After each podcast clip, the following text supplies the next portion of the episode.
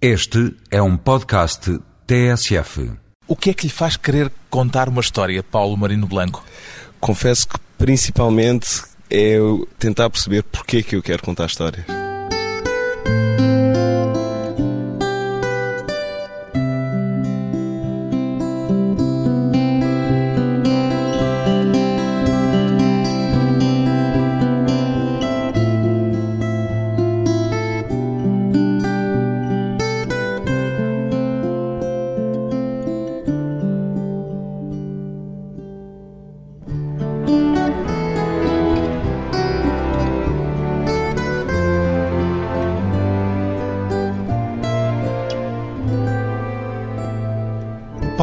Blanco, 35 anos, cineasta. Fazer um filme, uma longa-metragem, é mais fácil ou mais difícil do que imaginava, Paulo Marino Blanco? Acho que tendo chegado, de facto, assim, com sucesso, a ter sobrevivido à experiência. Ultrapassou os obstáculos todos? Exato. Confesso que então, agora em retrospectiva, parece-me mais fácil do que eu imaginava no primeiro dia de filmagem. Sim. O que é que pensava que poderia ser mais difícil e afinal não foi? Achei que seria hum, difícil manter hum, o foco criativo que seria necessário no meio do caos organizacional todo. Não que estava mal organizado, mas no fundo da máquina e a engrenagem toda, que é uma equipe de filmagem. Pôr em relação àquela gente toda era uma coisa que lhe tirou o sono em algum momento? Hum, não era tanto como esfiar a equipa, era mais como não perder o espírito criativo e emocional do no filme meio dessa das coisas práticas. Coisa prática Exato. que tinha de resolver. Qual foi a maior dificuldade que teve de ultrapassar, uma vez que essa, pelos vistos, não aconteceu? Maior dificuldade, suponho, ironicamente para um filme que tem o tempo como tema central, foi uh, a falta de tempo. Portanto, ter de fazer tudo muito depressa? sim, sim. Ou não muito depressa, mas não com a calma que às vezes eu gostaria. O filme seria diferente se tivesse tido mais tempo? Eu não gosto de pensar nessa, porque no fundo O filme é o que é. Exatamente. É, eu acho que Também faz parte eh, do filme as circunstâncias em que ele pode ser feito? não poderia ter dito de melhor maneira, é exatamente isso. A Qual circunstância foi- e a casualidade têm que ser incorporada. Qual foi a sensação mais forte que experimentou quando deu o filme por concluído? Naquele momento em que percebeu que aquilo ali já não tinha por onde mexer mais. Uma sensação de alívio ou de inquietação à espera das reações dos espectadores? Não de alívio, mas também não de inquietação em relação aos espectadores, só um bocado de abandono, como se eu já não tivesse um motivo ou uma direção. De vazio interior? Uma, sim, um pouco, confesso, sim. E o alívio por se ver livre daquele peso não surgiu? Não, confesso que a primeira coisa foi eu não sabia o que fazer com o meu tempo e estava triste por ter perdido essa estrutura e essa direção que ocupava todos os meus dias, todas as horas. Pois bem, Paulo Marino Blanco é o realizador do filme Good Night Irene, uma história passada em Lisboa, mas que poderia passar-se noutro sítio qualquer. Se vierem a descrever este seu filme como um filme sobre a solidão, parece-lhe uma descrição justa, Paulo Marino Blanco. A solidão e a amizade, eu acrescentaria. A solidão, no entanto, autoimposta, e isso talvez seja uma particularidade muito curiosa e interessante do seu filme. Sim, na personagem do Alex, ele escolhe a sua solidão e o seu exílio. Podemos falar de um isolamento, de um exílio voluntário. Completamente, sim. É uma personagem que nasce como? Nasce de um certo, talvez uma amargura em relação às coisas perderem o seu valor tão facilmente por causa do tempo, da passagem do tempo. Conheceu alguém assim? Não me inspirei em ninguém específico, não. Alguma vez, no entanto, tropeçou numa personagem autoexilada, como definia há pouco este britânico em Lisboa? Sim, sim, nesse sentido, sim. Infelizmente, sim, tenho conhecido muitas pessoas assim que, que escolhem virar as costas à vida. O Alex vive numa espécie de reclusão autoimposta.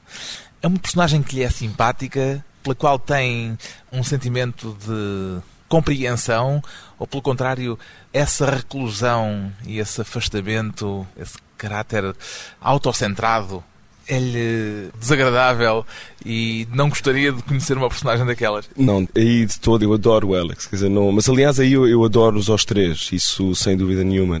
Também acho que não poderia escrever uma personagem bem se não tivesse essa dimensão de compreensão, só que neste caso específico Gosto muito do Alex mesmo. Os três que são, além do Alex, o Bruno, um português que também não tem vida própria, e a Irene, que vai dar àqueles dois uma vida própria e vai cimentar uma relação. Quando imaginou uma mulher para fazer essa ponte, pensou que só poderia ser uma mulher? Ou não teria de ser necessariamente uma mulher? Sempre foi uma mulher, sim. Imaginei sempre que teria que ser uma mulher. E porquê? Acho que porque necessariamente teria que haver alguma componente emocional e um pouco romântica que permitisse aos dois homens de baixar as suas defesas, uma delas escolhida, não é? A solidão escolhida e a outra solidão por causa do medo, que é o caso do Bruno. Portanto, acho que para que passasse por baixo do radar das defesas dos dois homens, teria que ser alguma coisa que apelasse a emoções mais instintivas e que eles, portanto, não pudessem rejeitar. Aquele uh, trio é um trio universal. Sim. Não sim. teria de ser Lisboa o, o cenário deste filme. Teria que ser um sítio onde o Alex não tivesse raízes nenhumas. Portanto, nesse sentido, não teria que ser Lisboa, mas teria provavelmente que ser uma cidade que não fosse uma cidade cosmopolita ao nível de Londres ou Nova Iorque, porque aí não é credível ou seja, uma de duas opções. Ou são todos sem raízes, portanto, sem raizados e solitários, ou então, de facto, são pessoas que conseguem integrar-se pelo menos num pequeno meio, porque as grandes cidades cosmopolitas têm sempre maneiras de incorporar até seres muito solitários. No entanto, num país onde a cultura é bastante homogénea, um estrangeiro imediatamente Uh, Fica de fora. Exato, não pertence. Lisboa parece-lhe um cenário capaz de excluir assim alguém. Uh, sim, sim. No fundo, acho que qualquer cidade, quer dizer, a, história humana é tanto de integração como de exclusão. Então, qualquer cidade é capaz de fazer isso. Mas Lisboa, em particular, acho que sim, tem uma talvez uma melancolia às vezes que não mantém as pessoas unidas, que as separa. Mas isto é uma leitura muito pessoal. Este Alex britânico não é tanto melancólico, mas sobretudo irónico e muito autoirónico também. Sim. Essa autoironia tem alguma coisa a ver com a forma como o Paulo vê a vida? Sem dúvida nenhuma. Eu tento não me levar demasiado a sério e também não gosto muito de pessoas que se levam demasiado a sério e não conseguem rir de si próprias e rir da vida em geral. Acho que o riso libera e ajuda. De que é que se ri normalmente em si? Oh, por Partilhe exemplo, lá isso connosco. Da falta de pontualidade, por exemplo. Mas Uf, há uma série de coisas. Acho. Tenho uma série de hábitos, não é? Por exemplo, que não são hábitos essenciais, coisas assim, que eu. Sim. Assim, Falta de pontualidade. Por exemplo, sim. Que não é um hábito essencial. Ups. sim, aí fui apanhado. Sim, claro, é um hábito essencial, sem dúvida. Não. Mas não se leva muito a sério? Não, espero que não. Tento não. Não, não precisa alguém levar-se muito a sério para meter na cabeça uma ideia com que anda durante anos até a concretizar. Um filme é um caso desses. É preciso vencer uma série de obstáculos e acreditar sempre nessa ideia. Sim, sem dúvida, mas acho que a determinação não leva necessariamente à pomposidade. Acho que são duas coisas distintas. Portanto, associa a ideia de se levar a sério à ideia de se tornar pomposo levando-se a sério. Sim, era nesse sentido que eu acho que assim, as pessoas que se levam demasiado a sério acho que perdem a relatividade das coisas e tornam-se pomposas. Esta dificuldade de, durante anos, continuar a acreditar na história que se está a querer contar. Uhum aconteceu-lhe, quer dizer, houve algum momento em que tivesse duvidado por um bocadinho do projeto que tinha em mente para fazer um filme? Não, porque no fundo é, é sempre uma necessidade que move o projeto ou a determinação toda. Portanto, essa necessidade não se questiona, no fundo. Mas é muito tempo com as mesmas personagens, com aquele fio de história e de vez em quando devem surgir dúvidas, pelo menos, não? Sim, dúvidas, mas concretas em relação a qual é o melhor caminho de tomar dentro de uma cena específica, ou então durante a produção do filme, qual é a melhor maneira de fazer um ator chegar a um certo ponto emocional. Agora, dúvidas assim de sobre raiz, a razão da história. Sim, sobre a razão da história e de raiz sobre o projeto, não, não por um excesso de confiança, mas mais simplesmente é uma questão que não se põe, sendo esta necessidade tão grande de levar aquilo a fim que essa questão não se põe. Houve dúvidas, seguramente, por exemplo, em relação ao título, porque estava anunciado como Olho Negro Sim, e sim. acabou por se chamar Goodnight Irene ou Irene, Sim. não sei como é que costuma dizer. Sim, oh, isso é. Depende. Eu, eu costumo dizer Goodnight Irene, mas Goodnight Irene funciona. Sim, sim, houve imensas dúvidas em relação ao título e entramos na rodagem já com o título, ainda com o título do Olho Negro, mas já nessa altura já não fazia sentido porque as cenas que justificavam a escolha desse título já tinham sido tiradas mesmo antes de começarmos a rodagem. Portanto. Quem é que punha um olho negro a quem? não, não, era. Por acaso a origem não era essa, mas sim, normalmente era essa a interpretação que as pessoas. Era um filme sobre boxe, perguntavam. Eu, não, não é um filme sobre boxe. Dá-se mal com a ideia de envelhecer, Paulo Marinho Blanco. Eu dou mal com a ideia da passagem do tempo. Confesso que é uma coisa que eu não consigo perceber. Não, não, ah, Ainda não assimilou? Ainda não. Até com 35 anos ainda não. E acho que possivelmente nunca irei assimilar. E é uma das coisas. Eu agora, no próximo guião que eu estou a escrever agora, noto que o mesmo tema está a entrar novamente.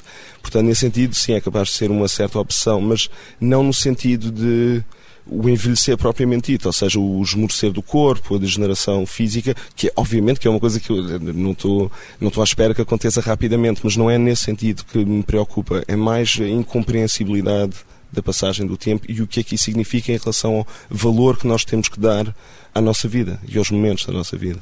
As dúvidas e as questões de um cineasta que estão na base do filme que realizou. Depois de uma pausa curta, regressamos com Paulo Marino Blanco, Sem Fronteiras.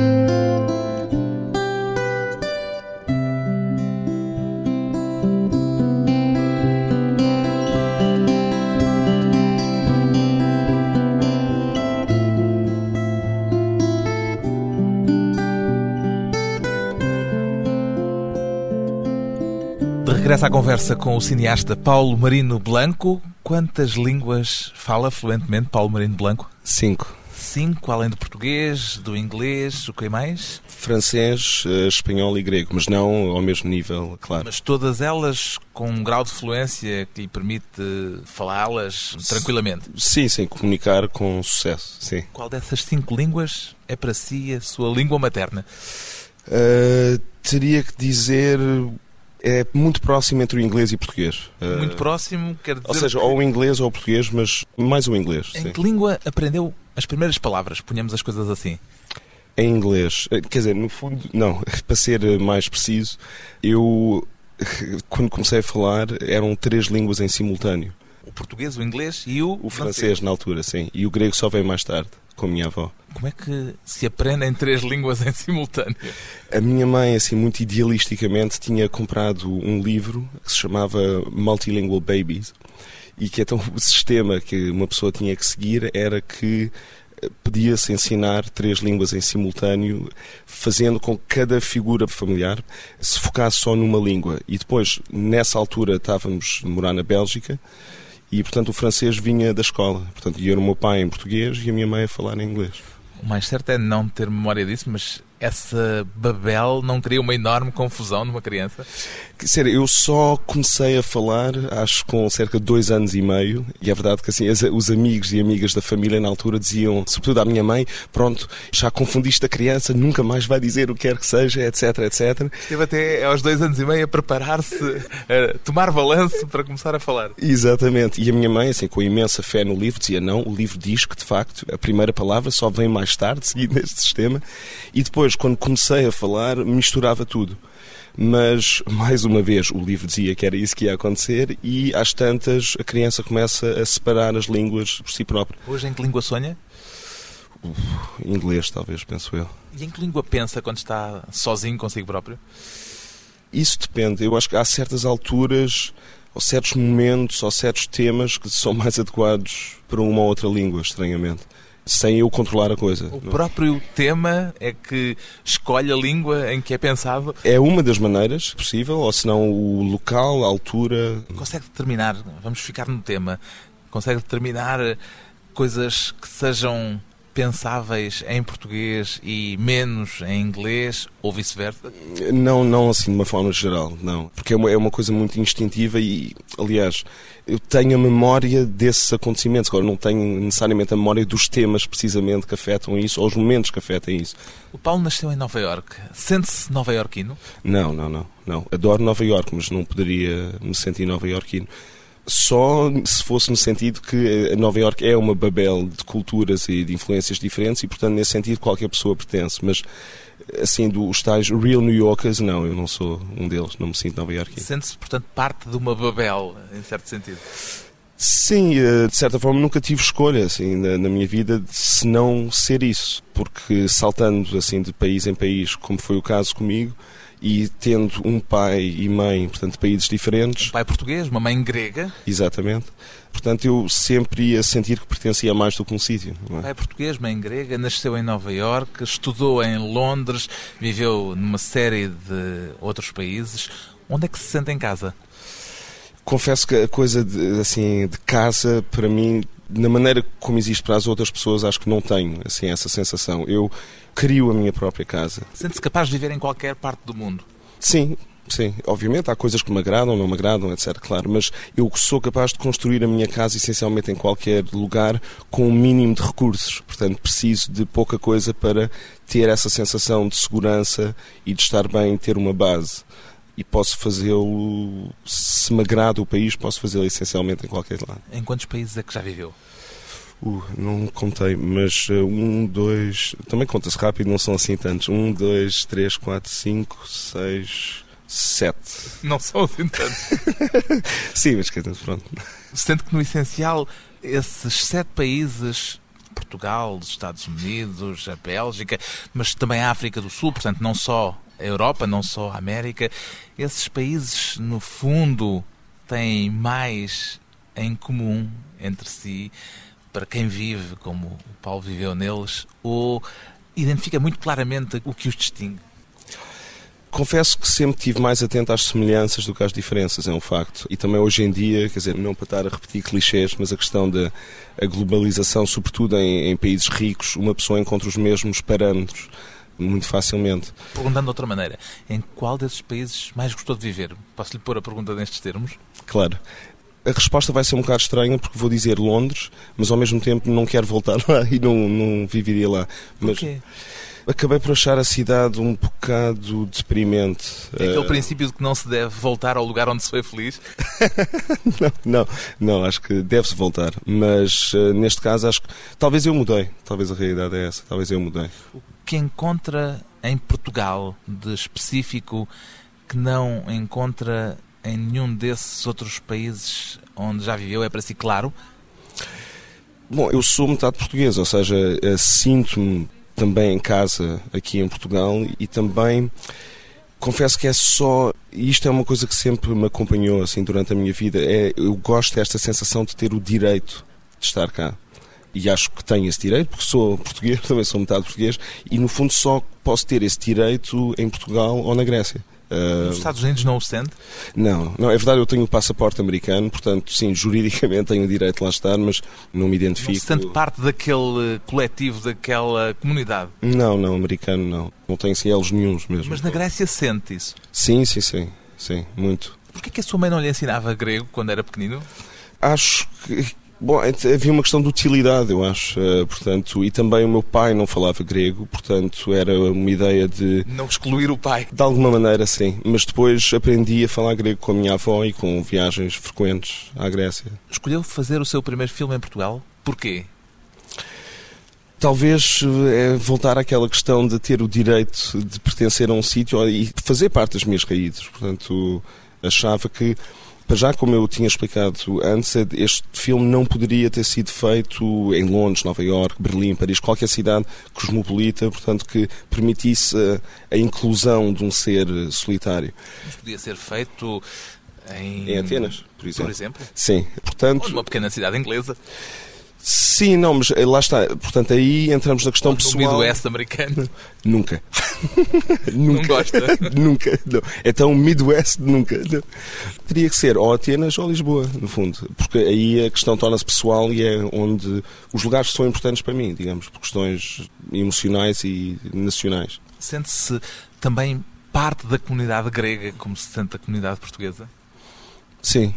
Por mais que falo português melhor do que eu falo grego, e escrevo melhor português do que escrevo grego, mas também sinto-me, sem dúvida, metade grego e, e com, sim, fraternidade, se quiser, assim, com a Grécia. Quando vê aquelas comparações que são frequentes no discurso, sobretudo no discurso político em Portugal, quando os políticos dizem coisas do género já fomos ultrapassados pela Grécia, como se a Grécia fosse uma espécie de fasquia mínima para o posicionamento de Portugal no contexto europeu.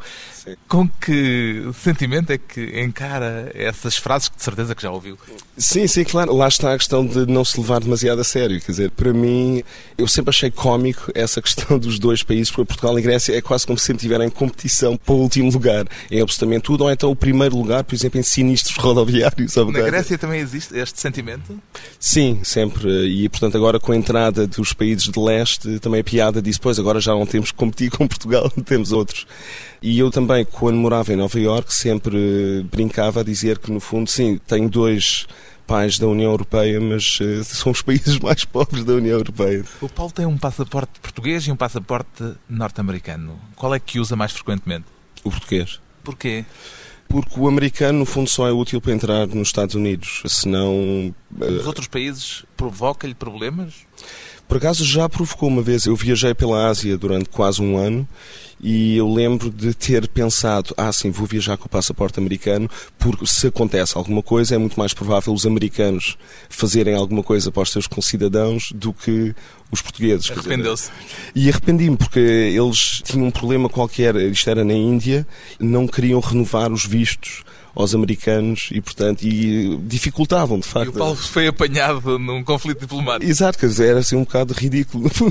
Eu, devia ter escolhido o passaporte português, mas não. Curiosamente, já o ouvi contar que uma das situações de maior desconfiança porque passou em alfândegas foi justamente à chegada a Nova Iorque com o seu passaporte americano. Como é que isso foi um problema? Exato, não, essa chegada a Nova Iorque foi hilariante porque para já eu estava na fila de não americanos. Com o Mas- passaporte norte-americano. Exato, com o passaporte norte-americano. Dá para mão. desconfiar, de facto. E depois, portanto, houve uma, uma senhora assim muito baixinha que estava sempre a dizer American citizens this way, please, American citizens", que olhou para mim e disse não, que eu estava na fila errada e eu de facto aí percebi que isto era um erro. E como eu não tenho absolutamente registro nenhum nos Estados Unidos, portanto fui-me embora com dois anos de idade e nunca mais voltei até ir fazer o mestrado em cinema, com 28, é como se eu fosse um fantasma. E normalmente os americanos acumulam números de segurança social, cartões de crédito. Paulo não tinha nada disso. E eu não tinha nada disso. disso, tem essa tez morena muito meridional. Exato, tinha o passaporte emitido em Hong Kong, ainda por cima, portanto, eu acho que o tipo da alfândega achou que eu, com certeza, ou tinha comprado o passaporte a alguém ou era um contrabandista ou terrorista e ficou a pesquisar em, na base de dados que ele tinha durante cerca de 10 minutos e depois não conseguiu encontrar nada e, aí entregou-me o passaporte com um ar muito orgulhoso e disse Welcome back home, sir. You've been away for a long time. Percebeu que era realmente um cidadão também norte-americano que Exato. estava de regresso a casa. Exato, mas eu acho se ele, se ele You've been away for a long time, assim, dos 2 aos 28, aos 28 é um bocadinho ridículo. Mas ele estava, parecia estar feliz que eu tinha voltado a casa. Exato. Os problemas que um passaporte legal pode criar. Depois de mais um breve intervalo, regressamos com Paulo Marino Blanco, Samuel Beckett e Spike Lee.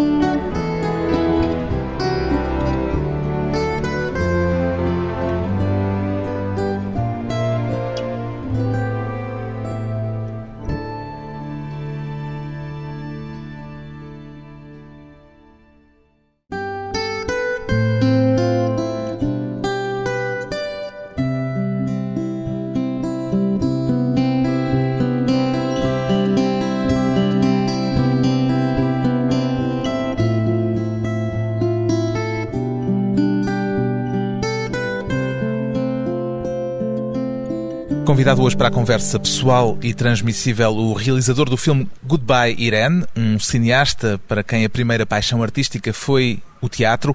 Isso deixou alguma marca na forma como encara o cinema, Paulo Marino Blanco? Sim, no sentido em que uma das coisas que me interessa mais é, de facto, dirigir atores. É o que me fascina mais e, por exemplo, uma das minhas maiores queixas no cinema é não ter o tempo de ensaio como a pessoa tem no teatro. Isso é, é uma grande pena. Foi ator. Gostaria de ser parte de um filme seu também como ator? Se existisse um, um, papel para mim, sim, só que de certeza eu nunca escreveria um papel só para mim.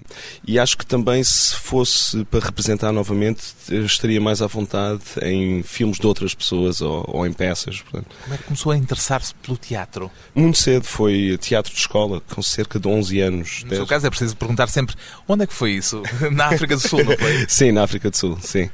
Portanto, comecei com teatro de escola e depois também numas companhias que tinham certos papéis para crianças de vez em quando na África do Sul, em Joanesburgo. Depois também continuei cá com sempre teatro amador, portanto eu, eu nunca cheguei a, a ter a, o grande privilégio que me pagassem para ser ator. Mas aqui nos Lisbon Players, que é uma companhia de teatro inglesa. E foi sempre como ator ou experimentou a encenação também? Eu só experimentei a encenação quando comecei a universidade, portanto com cerca de 19 anos em Londres. Até lá tinha sido só ator. Foi por essa altura que descobriu Samuel Beckett ou já tinha descoberto antes? Já tinha descoberto antes, sim, no liceu ainda. É a maneira como as pessoas sempre descobrem Samuel Beckett, que é à espera de Godot, não é? E foi fazendo o À Espera de Godot ou lendo o À Espera de Godot? Foi lendo no liceu, portanto, o primeiro contacto. E teve algum contacto depois como ator de uma peça de Beckett? Sim, cheguei a fazer uh, Endgame e Crap's Last Tape portanto, a última fita de Crap. Mais uma ou duas. E o que é que tornou o Beckett? Bem, é, claro, é um grande escritor e será até absurdo perguntar isto nestes termos, mas porquê é que acertou em si, de uma forma tão especial, o teatro do Beckett? Eu eh, acho que sempre os nossos escritores eh, preferidos acabam sempre ser uma reflexão das nossas próprias preocupações, não é? Logicamente. E nesse sentido, acho que a preocupação que ele tem com o tempo e com a identidade humana, portanto, ou seja, a natureza da identidade humana, sempre me pareceram muito importantes. Eram temas que me agradaram instintivamente e então fui à procura da obra dele, porque no fundo ele obsessivamente lida sempre com estas questões. E leu o obsessivamente também? Sim, sim. No liceu e no início da universidade, sim. Eu, aliás, idolatrava-o. Uh... Idolatrava-o?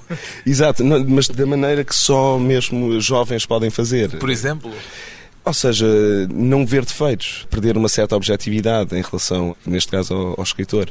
Por exemplo, agora, anos Era mais o seu tarde, modelo de escritor. Sim, e quase de pessoa também, por mais que eu nunca sofri do tipo de depressão que ele tinha, quer dizer, sempre fui mais naturalmente otimista do que ele jamais foi. Mas, por exemplo, sim, li todas as biografias sobre Beckett e. E, e os romances se... para si eram tão especiais como a obra teatral? Eu prefiro os romances, aliás. Acabei por escrever a minha tese de mestrado sobre os romances dele, a trilogia. Malloy, Malone Dies e Unnameable. E os romances são, para mim, ainda mais importantes do que as peças. E a dizer que a pessoa, a figura Samuel Beckett também o influenciou em certo sentido? Sim, no sentido porque ele, ele, sofria de depressões enormes e era essencialmente alguém que nunca poderia ser acusado de ser otimista. Aliás, a maneira como ele dizia isto era fantástica. Ele dizia que não tinha um grande talento para a felicidade. Que eu sempre achei uma maneira linda de o dizer. Mas mesmo assim nunca deixou de lutar contra isso e continuar a escrever. Portanto, isso como exemplo de determinação constante, a bater na mesma tecla para todo o sempre, isso é uma coisa que eu sempre admirei.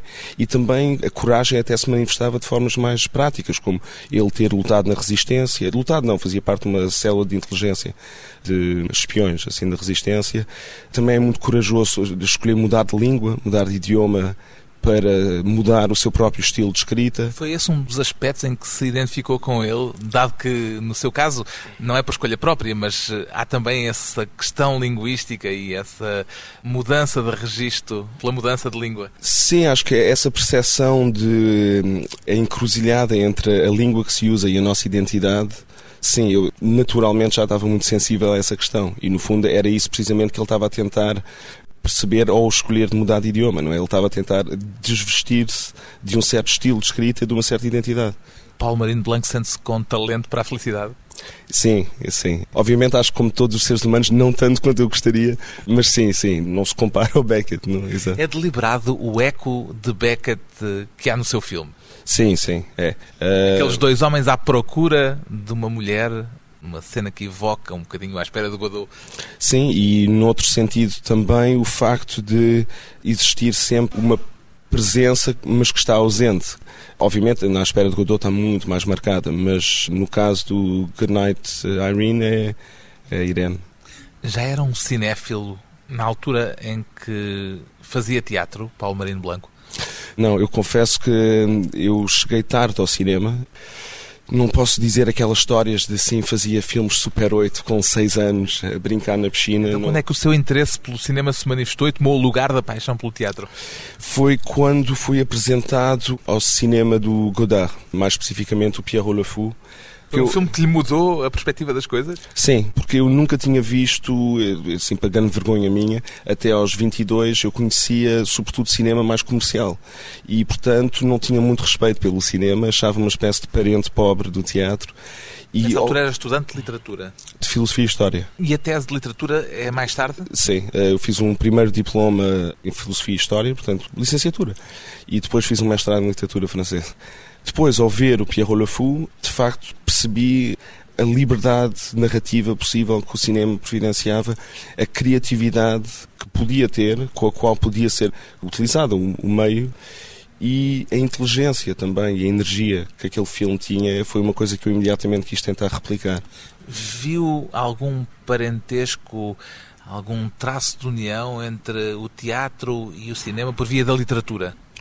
Sim, sim, e por via da representação, obviamente, mas também a voz narrativa, que é, portanto, a capacidade de ter uma voz que orquestra e estrutura toda a narração. Nesse sentido, o cinema está mais próximo da literatura e é uma ponte. O seu filme tem um voice-over, tem um narrador que acompanha a ação. É essa voz narrativa a que se refere? Sim, só que não tem que ser necessariamente só voice-over, não é a única maneira de o fazer.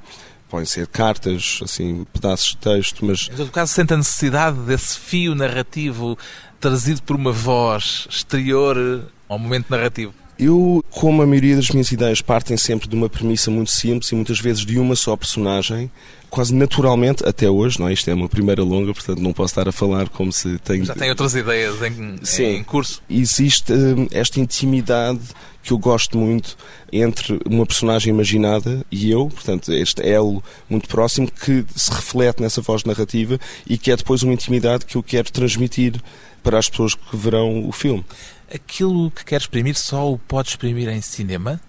Não, poderia ser. Imagina-se a pô-lo em palco ou a escrever um livro, por exemplo. Sim, sem dúvida. Mais um romance do que uma peça. Acho que se fosse escolher um meio dramático, não é, seria sempre o cinema. Já tentou o romance?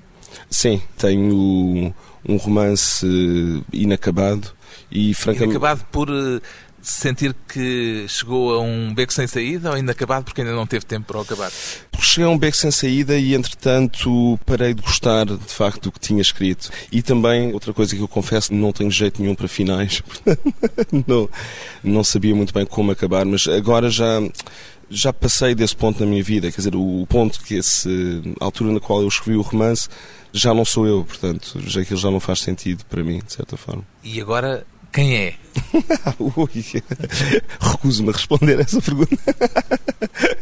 não sei. Para quem sabe o que já não é, já poderá ser meio caminho andado para saber o que é. Sim, mas eh, eu acho que dizer, para tentar descobrir isso é precisamente a razão para fazer filmes ou, ou escrever. Como é que descreve a sua formação cinéfila? É sobretudo de raiz europeia ou de matriz americana? Europeia, sem dúvida nenhuma. Apesar de ter eh, nascido nos Estados Unidos e de se ter formado em cinema em Nova York. Sim, mas de qualquer maneira, quer dizer, em relação ao mestrado em NYU, quase toda a faculdade eram russos, húngaros ou de outros países do leste europeus exato, exato. a levarem para os Estados Unidos aquilo que foi lá beber. Sim, exato. E, por exemplo, a maior influência para mim durante esses três anos em NYU era um professor russo, Boris Fruman portanto, sim, o cinema americano não aparecia assim muito, exceto os grandes mestres, digamos assim. A sua experiência como assistente de realização estagiário ao lado de Spike Lee, o que é que lhe ensinou? Bom, para já a experiência de ver assim uma equipa com uma engrenagem tão profissional e com um orçamento tão enorme por trás, para alguém que só tinha trabalhado em curtas de estudantes, foi uma experiência bastante nova. E depois também apreciei ver, por exemplo, a liberdade que o Spike Lee dava aos seus atores e o, o toque subtil com o qual conseguia obter o que queria sem entrar em enormes explicações ou ter que parar absolutamente assim todo Admirava o Spike Lee quando foi trabalhar eh, nesse projeto? Não, não, não. Há filmes dele que eu gosto muito, mas não chega a ser alguém que eu poderia dizer que admiro muito, não. O facto de o ter visto a trabalhar fez aumentar ou diminuir eh, o interesse por ele e por aquilo que ele faz? Uh, uh, diminuir um pouquinho, confesso. Sim. Porquê? Uh, mas Agora vamos aos bastidores. sim, eu acho que estava à espera, sobretudo, um pouco mais complexidade na escolha de posicionamento de câmara. E no fundo isso muitas vezes não se via. Agora, ao mesmo tempo, em defesa dele, talvez teria-se dizer como isto era um piloto para a televisão, talvez era isso Piloto que estava... quer dizer um episódio teste, digamos assim. Exato, para uma série Saka Free City. Portanto, talvez era isso que estava a levar a uma certa simplicidade excessiva na escolha de ângulos. Isso foi um bocadinho uma certa desilusão. O que é que fazer o seu filme, fazer o filme que fez, lhe ensinou? Felizmente, muita coisa. A lição essencial. Lição essencial. Acho que se o Robert estivesse aqui, ele diria não estares eh, de cócoras quando estás a dirigir os atores. De brincadeira. O Robert- É o Robert Pugh, o ator. Ator faz a personagem de Alex. Exato. Mas agora falando a sério, a coisa que eu mais aprendi, suponho, é. hum, Acho que aprofundei muito a minha sensação de estrutura narrativa e como transpô-la, já melhorá-la no guião e depois também transpô-la para a tela. Acho que sem dúvida, vi os erros que eu fiz neste filme e não vou fazê-los outra vez. Um primeiro filme que é o início de um trajeto no cinema, o de Paulo Marino Blanco, realizador do filme Good Night, Irene.